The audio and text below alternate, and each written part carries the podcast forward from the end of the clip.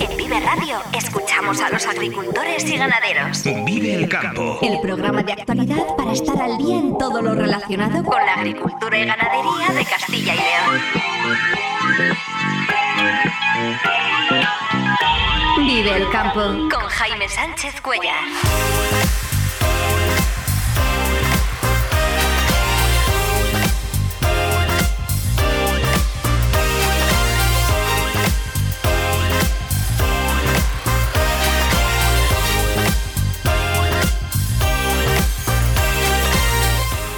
Buenos días, esto es Vive el Campo en Vive Radio. Hoy es martes 9 de enero y hasta las 7 y 50 de la mañana aquí contamos lo que está pasando en el sector agroalimentario y cómo afecta a los agricultores y ganaderos de Castilla y León. El campo al día, toda la actualidad del sector en Vive Radio.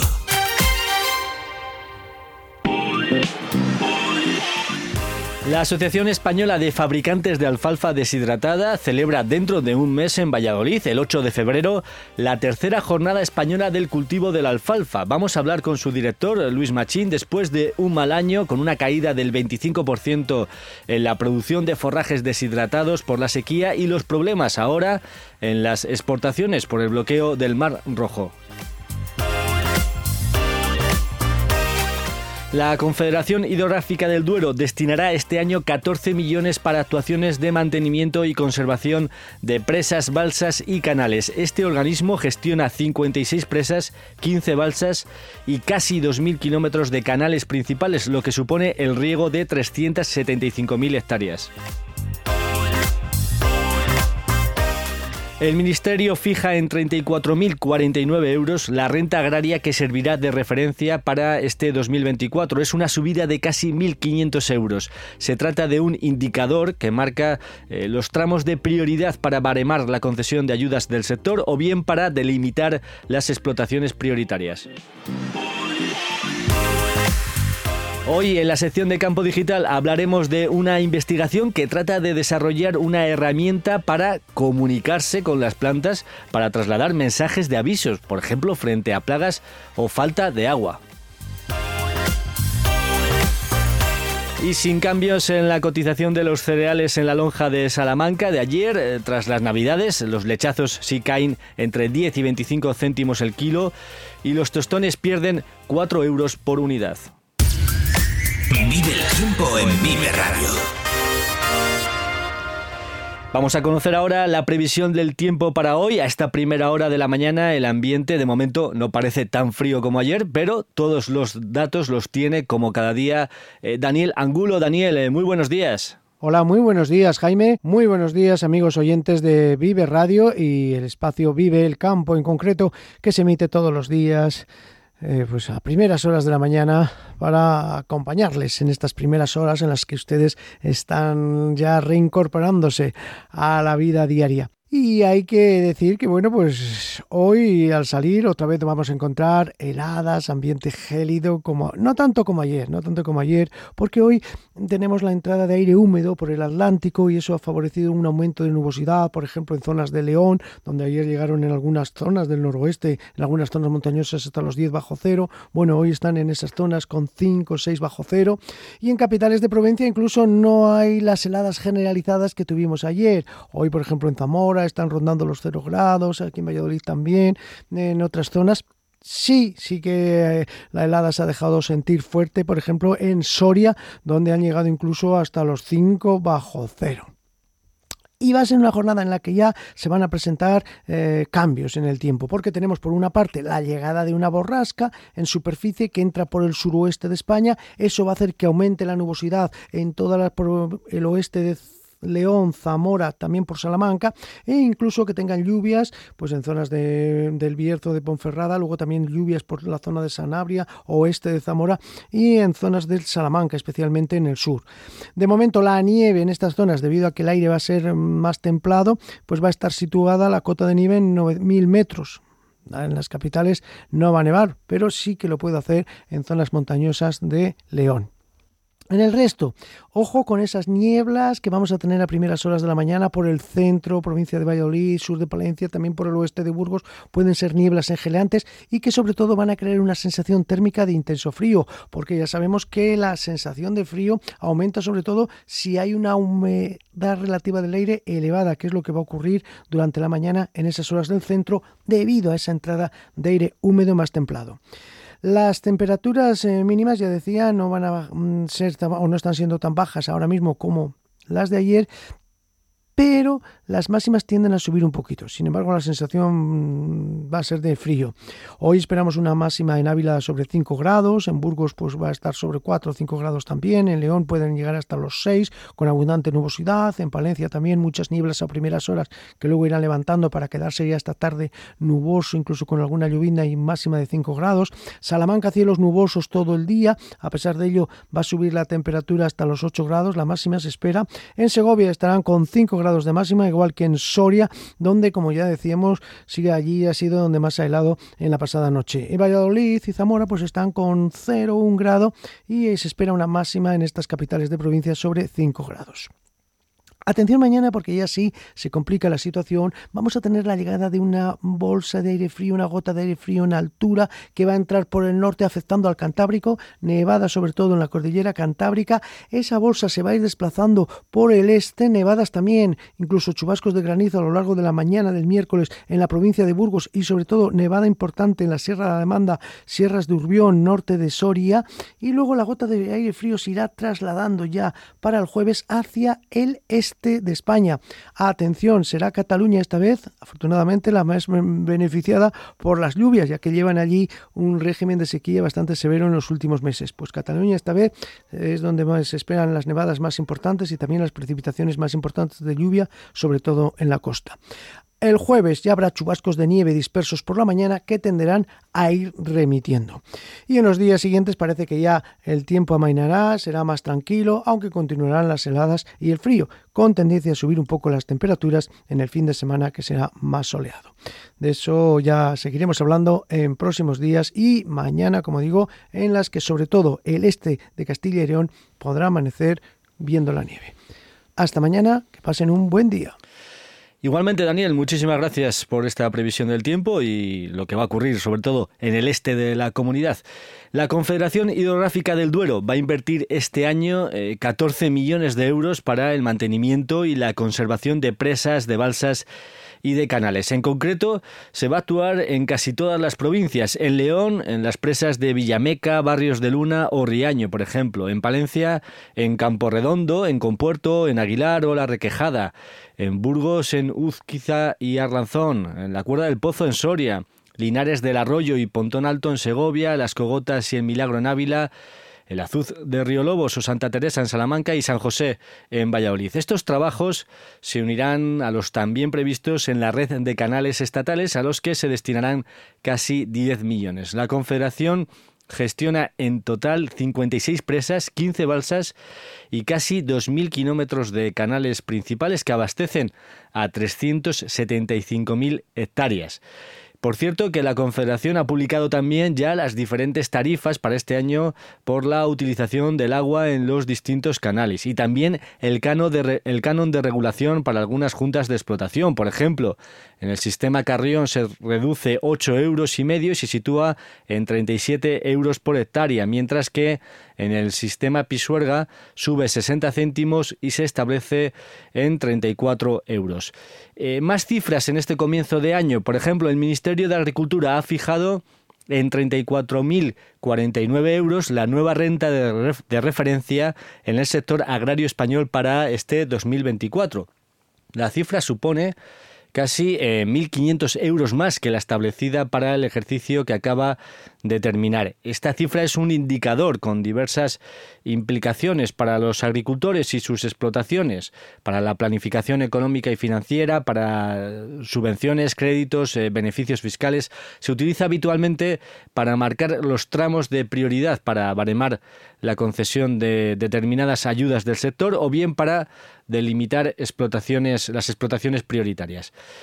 Y tengan en cuenta en este comienzo de año también que los carnés de usuario profesional de productos eh, fitosanitarios caducan a los 10 años y que, por tanto, eh, si hay que renovarlo, hay que solicitarlo tres meses antes de su caducidad.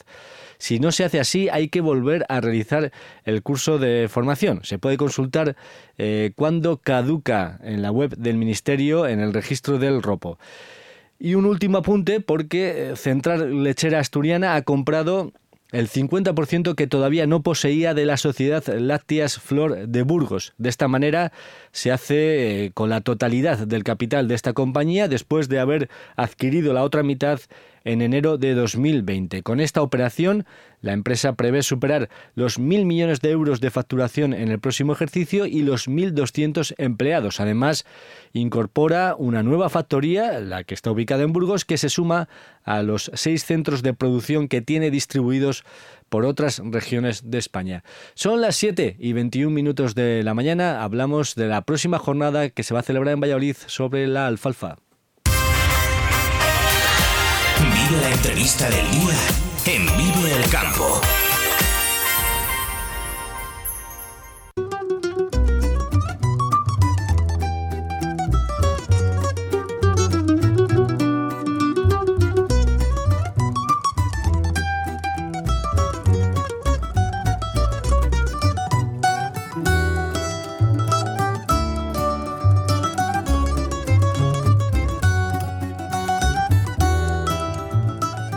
Dentro de un mes, el próximo 8 de febrero, se celebra en Valladolid, en el Miguel de Libes, la tercera jornada española del cultivo de la alfalfa, un evento que por primera vez llega a Castilla y León, una comunidad que es eh, la tercera productora a nivel nacional y eso es mucho decir porque España es uno de los actores eh, relevantes a nivel mundial en este cultivo. Eh, Luis Machín es el director de la Asociación Española de Fabricantes de Alfalfa Deshidratada, la EFA, que es quien organiza esta jornada. Eh, Luis, muy buenos días. Hola, muy buenos días. ¿Qué tal? 8 eh, de febrero, Auditorio Miguel Delibes, tercera jornada española del cultivo de la alfalfa, de la JECA, como la llamáis. Esperáis reunir a más de 500 profesionales. ¿Por qué habéis elegido Castilla y León? Bueno, eh, esta idea surge desde hace la primera edición que fue hace tres años. el comité directivo y bueno, yo como director, pues estuvimos pensando en crear ¿no? esta, esta jornada española del cultivo de la alfalfa, que hasta entonces no, no existía. Y, bueno, y dijimos, oye, ¿cómo, lo, cómo, ¿cómo podemos gestionar esto? ¿no? Y cómo podemos gestionarlo para que todo el mundo, que el cultivo de alfalfa está distribuido en diferentes, en diferentes áreas en España, eh, para que todo el mundo sea partícipe. ¿no? bueno, pues le decidimos hacer eh, itinerante, ¿no? Y entonces, bueno, comenzamos en la primera, en la primera zona productora de, España de, de, alfalfa, que, que, es Aragón, luego pasamos por la Cataluña y ahora llega a la tercera, que últimamente incluso está por encima de, de, Cataluña se ha convertido casi en la segunda, que es Castilla, Castilla y León, ¿no? Entonces, por eso, bueno, pues hemos decidido eh, lo que se decidió en su día y hemos mantenido un poco ese criterio de vamos a intentar las primeras ediciones hacerlas itinerantes cada dos años para que todo el mundo, todo aquel que, que se dedique a la alfalfa y a los forrajes, pues bueno, pueda tener acceso y pueda tener la facilidad de participar, ¿no? Al final aquí, bueno, si no te tienes que andar moviendo y ya sabemos que, bueno, pues es un poco complicado, ¿no? Este mundo agrícola donde el tiempo a veces escasea bastante. Bueno, jornada bianual, eh, las inscripciones se abren el 15 de enero, dentro de unos días. Eh, ¿Qué van a encontrar los asistentes en el programa? Bueno, es que tenemos un programa este año muy, muy ambicioso donde queremos tocar, donde queremos tocar muchísimas mm, áreas ¿no? relacionadas con, con, la alfalfa, con los cultivos eh, y con la, con la, agricultura. ¿no? También incluso hasta, las, hasta el beneficio de, la alimentación con fojajes deshidratados, ¿vale? Sobre, sobre otras alternativas que se pueden, que se pueden encontrar. ¿no? Nosotros Mm, como asociación de fabricantes de, alfalfa deshidratada, eh, lo que promocionamos es ese uso, ¿no? ese correcto uso en beneficio de, la seguridad alimentaria de, los forrajes y, de la alfalfa deshidratada. Bueno, pues por ahí a una parte de la, jornada, bueno, viene a explicarnos cómo está el, cómo está el tema de la, de la biotecnología y los beneficios que puede haber en el tema de semillas y evolución y evolución genética en los forrajes eh, de, cara al futuro, de cara a, intentar, a intentar producir más. Eh, agricultura de precisión, abonado en la alfalfa. Bueno, es bastante completo. Tenemos eh, ocho ponentes diferentes de un nivel altísimo. Incluso viene, bueno, tío, José, José Miguel Mulet, que es una eminencia en España. También tenemos a Daniel Basigalú, que viene de Argentina para el tema de semillas. Y bueno, hace es que es un programa que creemos que, que es muy, muy, muy interesante. Incluso también tenemos una charla de, de avena forrajera para, como, como producto de alimentación animal muy interesante, tanto para, la, para el consumo en España como el consumo en el extranjero. Una de las eh, cuestiones incluidas en el programa es eh, pues bueno, los avances que se están produciendo para obtener eh, semillas mejoradas o al menos el, camino de la tecnología CRISPR que podrá exponer eh, José Miguel Mulet. ¿Podemos decir que es un sector donde sí se está investigando para obtener nuevas variedades más productivas o al menos eh, más resistentes quizás a las condiciones difíciles de producción que tenemos en estos momentos? Me, me estoy pensando en las sequías, ¿no? En la falta de agua. Sí, Sí, sí, nosotros a veces que, eh, bueno, hay algún proyecto que se lleva en marcha, lo que pasa es que el cultivo de, sobre todo de las plurianuales es muy complicado, ¿no? De cara, de cara a encontrar eh, apoyo muchas veces de, empresas privadas, ¿no? Quizá que los resultados son un poquito más a largo plazo, incluso también porque, bueno, pues porque no hay tanta superficie, ¿no? En España como puede haber en otros países, pero bueno, desde la asociación queremos eh, impulsar esto radicalmente y queremos que, que la semilla y el tratamiento de la semilla intentaron encontrar nuevas variedades o nuevas soluciones para, para, unas producciones más altas que puedan ser mucho más para que los cultivos forajeros puedan ser muchísimo más rentables para, para el agricultor, creemos que es un factor fundamental. ¿no? Y en ello hemos puesto mucho esfuerzo este año y creemos, esperemos que sea una, un, digamos, la semilla, ¿no? nunca mejor dicho, la semilla que, impulse a, que haya más investigación y, más trabajo en la evolución de, la, alfalfa y los forrajes. Mencionabas antes, también lo hacía yo, que Castilla y León es el tercer productor, el tercero, el segundo, plaza se disputa con Cataluña en la producción de alfalfa. Eh, ¿Tiene recorrido Castilla y León eh, para ampliar su peso en el conjunto del país? ¿Qué, qué papel puede jugar eh, la comunidad? Bueno, mmm, principalmente Castilla y, León, tiene una, una idiosincrasia diferente a, al resto de España en lo que es la producción de, de alfalfa y forrajes, ¿no? que, es, que es la cantidad de secano que hay. ¿no? Eh, por ejemplo, comparando un poco, por ejemplo, como puede ser por, con Aragón o con Cataluña, pues la gran mayoría de las hectáreas de, del cultivo de, de la alfalfa eh, y forraje son en, especialmente la alfalfa, son en, son en, regadío, ¿no? Y sin embargo, en, en, Castilla, en Castilla y León, si no recuerdo mal, de las eh, 20.000 hectáreas que había el año pasado, te digo, no he mirado claramente la cifra, pero bueno, quiero decir, normalmente el 75%, el 75% es secano, ¿vale? Y el 25% es, eh, es regadío, ¿no? Cuando en España lo normal es AGBs, ¿no? Que prácticamente en Aragón te diría que el 100% es regadío, ¿no? De, de. Entonces, en ese aspecto eh, está muy condicionada la producción al agua, eh, a las precipitaciones y a la climatología, ¿no? Lo cual hace que, esto, eh, esto varíe, pero sí, sí, que nos damos cuenta que los años que, que se puede producir en Castilla y León y que, y que, las precipitaciones son buenas y la climatología es, va, digamos, va de cara, las producciones de, y la calidad de, de las alfalfa son altísimas, tanto para el mercado nacional como para el internacional. Y en ese, en ese aspecto, eh, Castilla y León juega un papel fundamental en, en España, ¿no? Por un lado está muy cerca del consumo nacional, por lo tanto, bueno, puede, puede dedicar parte de los forrajes deshidratados al consumo nacional y también, por otro lado, pues también eh, el mercado internacional, bueno, pues eh, también desarrollándose como se están desarrollando algunos, proyectos, algunos proyectos de puerto seco y demás, eh, pues también pueden ser competitivos, ¿no? La campaña de forrajes deshidratados la finalizáis a fecha 31 de marzo. No tenemos, por tanto, todavía todos los datos, ¿no? Pero no sé si nos puedes comentar cómo ha transcurrido eh, si se confirma la caída en, la producción de forrajes deshidratados. En septiembre apuntasteis en esta dirección, no sé si van por ahí los tiros. Sí, sí, sí, sí, no, ya está, ya prácticamente a finales de septiembre queda normalmente entre un 5 y un 10% por producir y ya estaba esa estimación hecha y sí, la, la producción va a caer en torno a un 20-25% en relación a, a, la campaña pasada. Estamos ante una campaña que realmente la podemos eh, de, denominar como mala, ¿no? Porque realmente, bueno, los meses de, si recordamos, ¿no? Los meses de abril y mayo no llovió prácticamente nada, llovió más, llovió más tarde en el mes de junio, estuvo sin parar de llover, la producción no, no pudo ser buena, que ha sido un año complicadísimo, de hecho hubo un momento dramático, ¿no? A finales de, de, del mes de mayo donde pensábamos que, que, que, no iba a haber absolutamente nada de, de agua, nada de forraje, luego al final llovió, llovió destiempo. Entonces ha sido una campaña muy complicada y eso va a hacer que la producción de, de forrajes deshidratados disminuya en torno a un 20, un 25% y evidentemente Castilla y, León pues está, estará manejándose en, esa, en esas cifras, ¿no? igual que, que, casi toda, que casi toda España.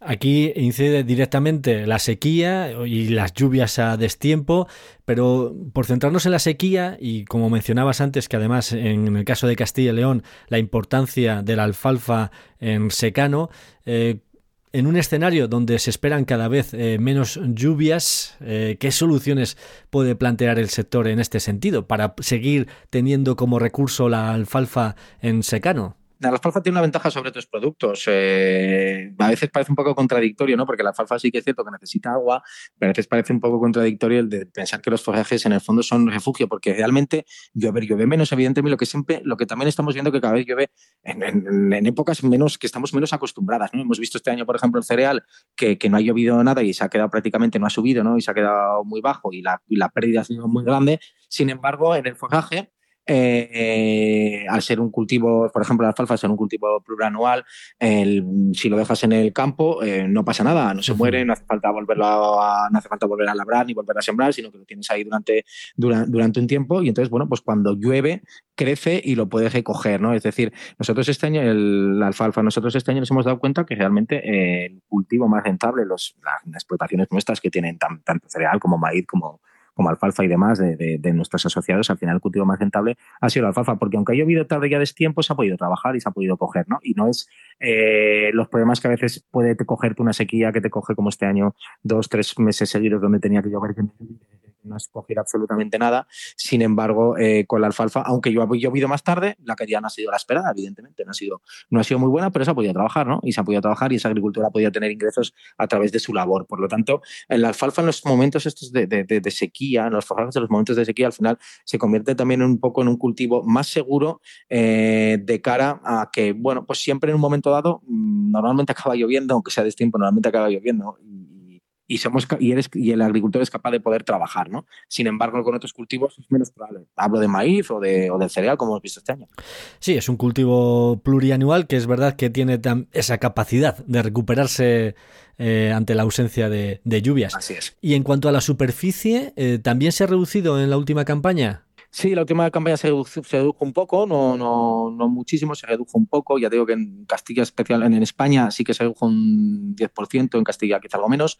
Eh, pero bueno, eh, es un cultivo anual. Nosotros normalmente vamos también, en, suele ser muy cíclico, ¿no? Tenemos ciclos, ciclos de dos, tres años donde, donde la superficie se incrementa, otros ciclos donde la superficie baja.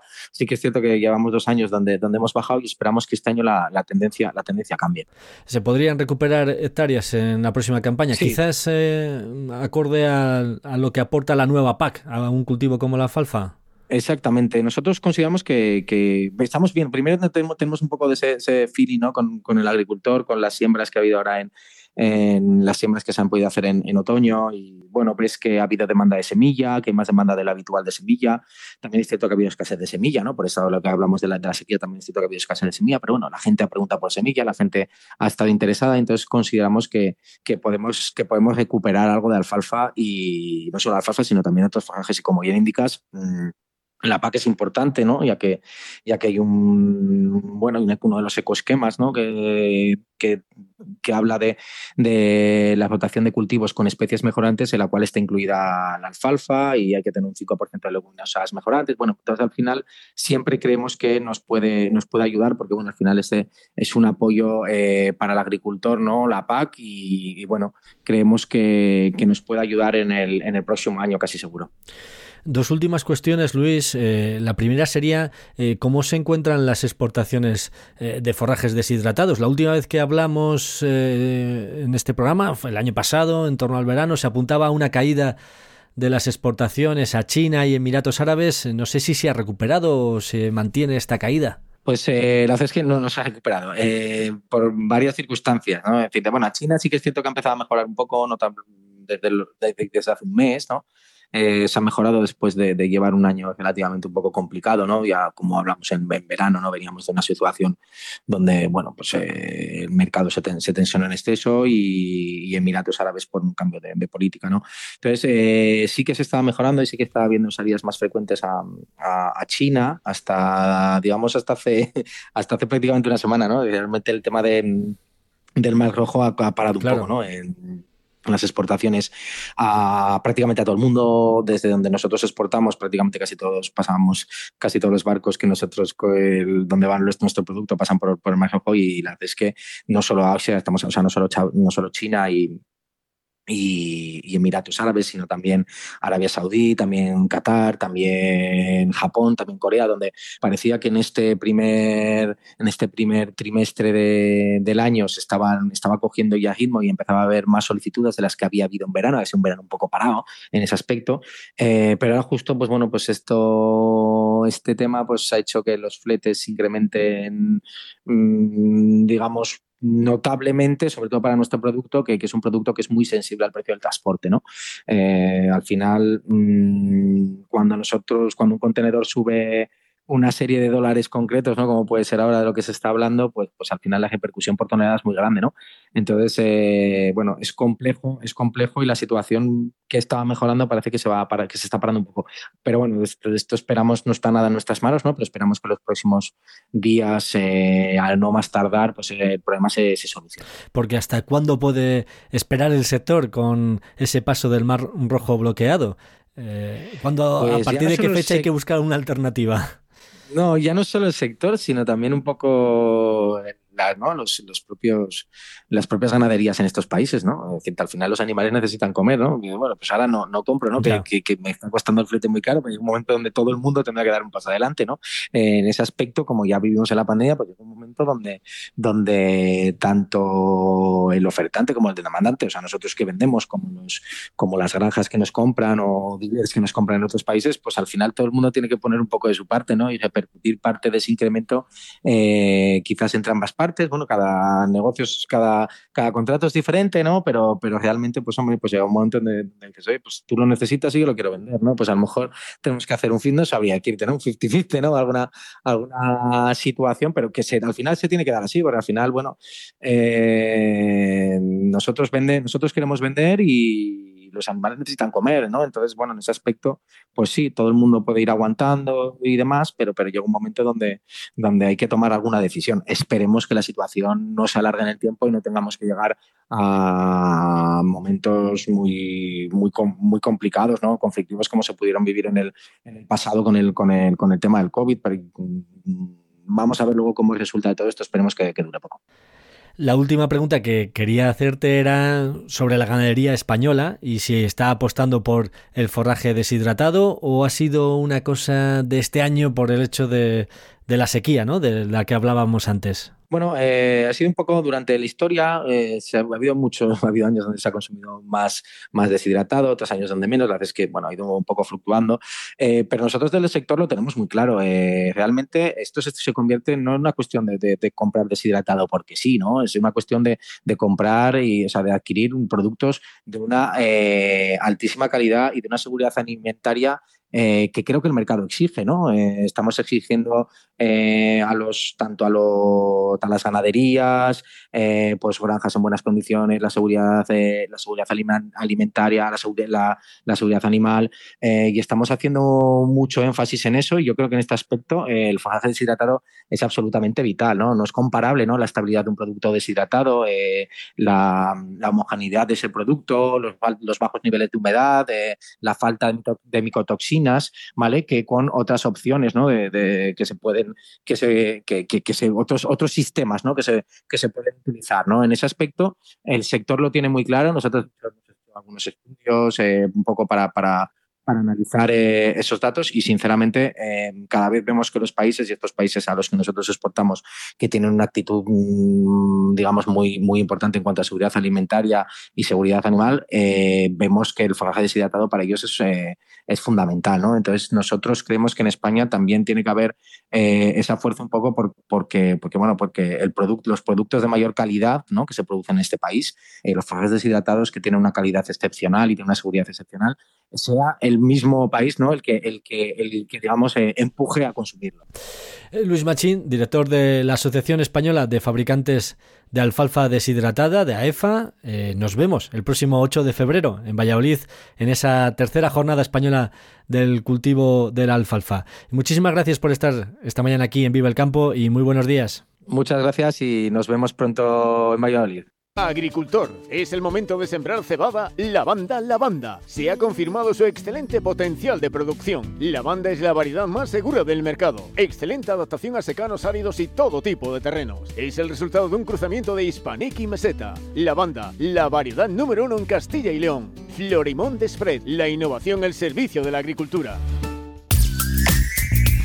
Jaime Sánchez Cuellar te ofrece toda la actualidad informativa relacionada con la agricultura y la ganadería para estar al día. Vive el campo. En Vive Radio.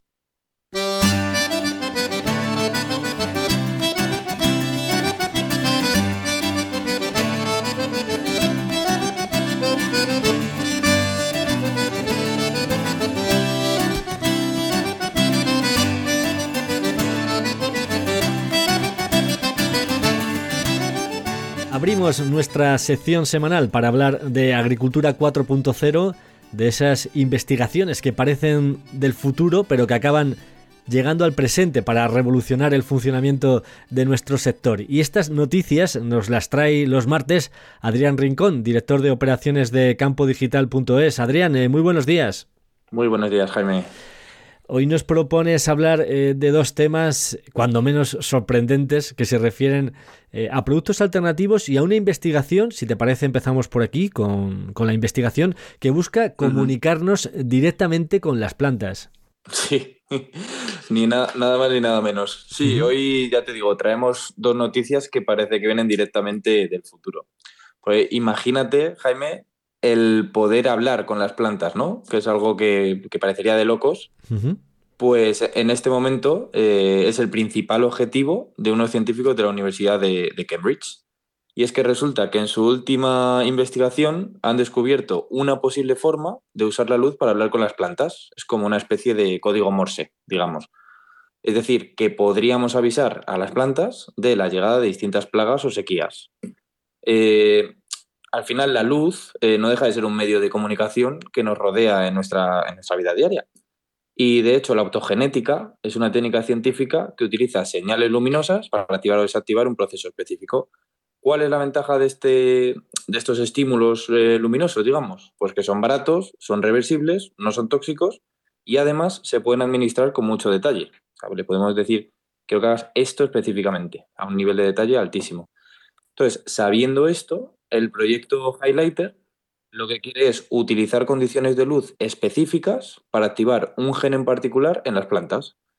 Y si lo consiguen hacer, podríamos avisar a las plantas, por ejemplo, de una posible ola de calor o de una sequía, de manera que la planta lo interpreta como un lenguaje y podría ajustar sus pautas de crecimiento y ahorrar agua para combatir estos problemas.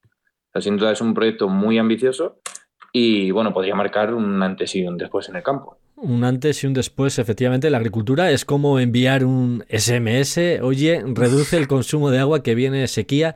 La verdad es que es eh, revolucionario, sin duda.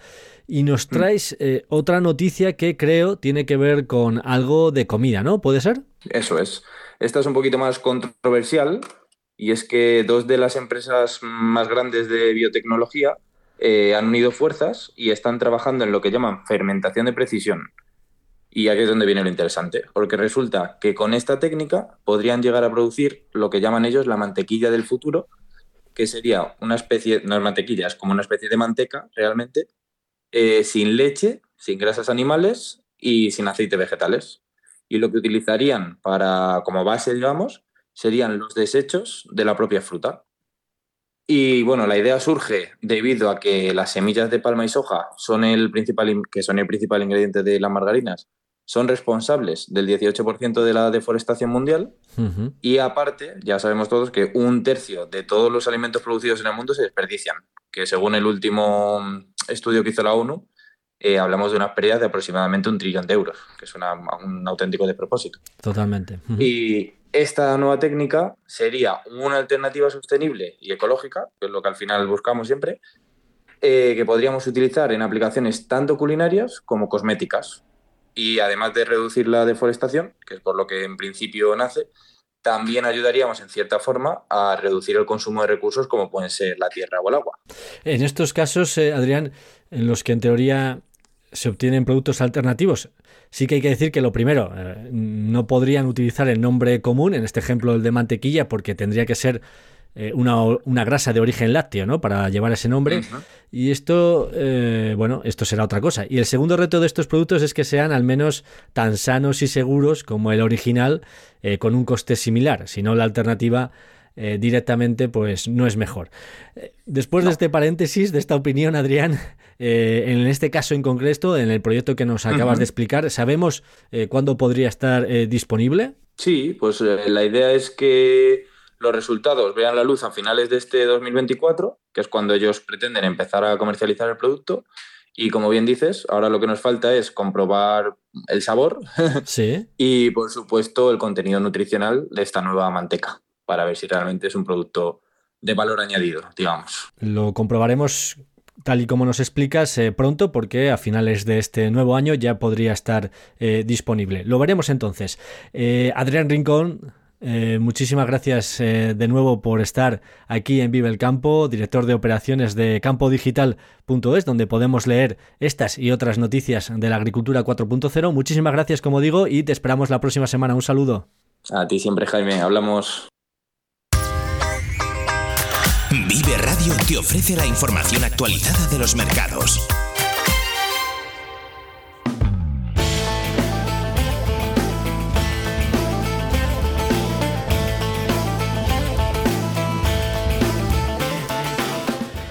Sin cambios en la lonja de Salamanca ayer respecto a los cereales. El trigo se mantiene en 243 euros, la cebada a 228 la avena a 266 y el maíz a 221. Donde sí hubo cambios es en el ovino, con una caída de entre 10 y 25 céntimos el kilo en los diferentes pesos. En el porcino, tanto blanco como ibérico, también los tostones recortaron 4 euros por unidad. En el bovino de carne, sin cambios, salvo en los añojos que suben 3 céntimos el kilo. Y en el bovino de vida, también repetición de precios, menos los terneros machos de primera que subieron 2 céntimos.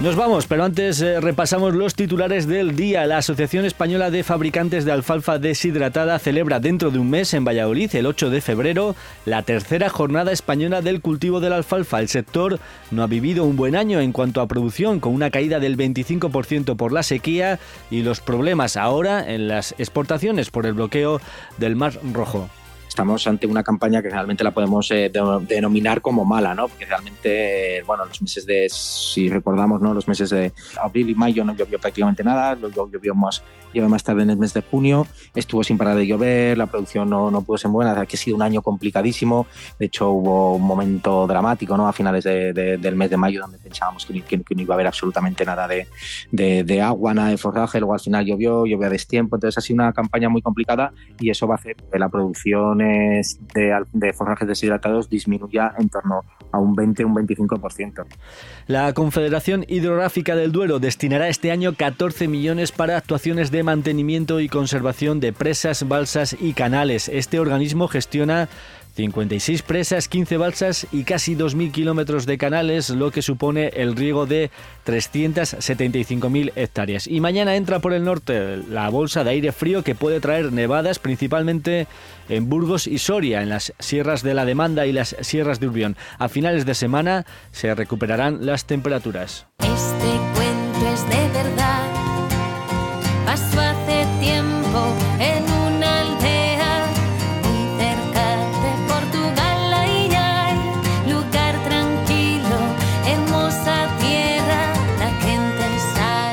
Hasta aquí el programa Vive el Campo, la cita diaria con la actualidad del sector agroalimentario en Vive Radio. Si has estado a gusto, regresamos mañana puntuales a las 7 y 10 de la mañana. Un saludo de Ángel de Jesús en el control técnico y de quien nos habla Jaime Sánchez Cuellar. Eh, feliz jornada a todos los que vais a disfrutar hoy del campo. Muy buenos días. Sin la banda del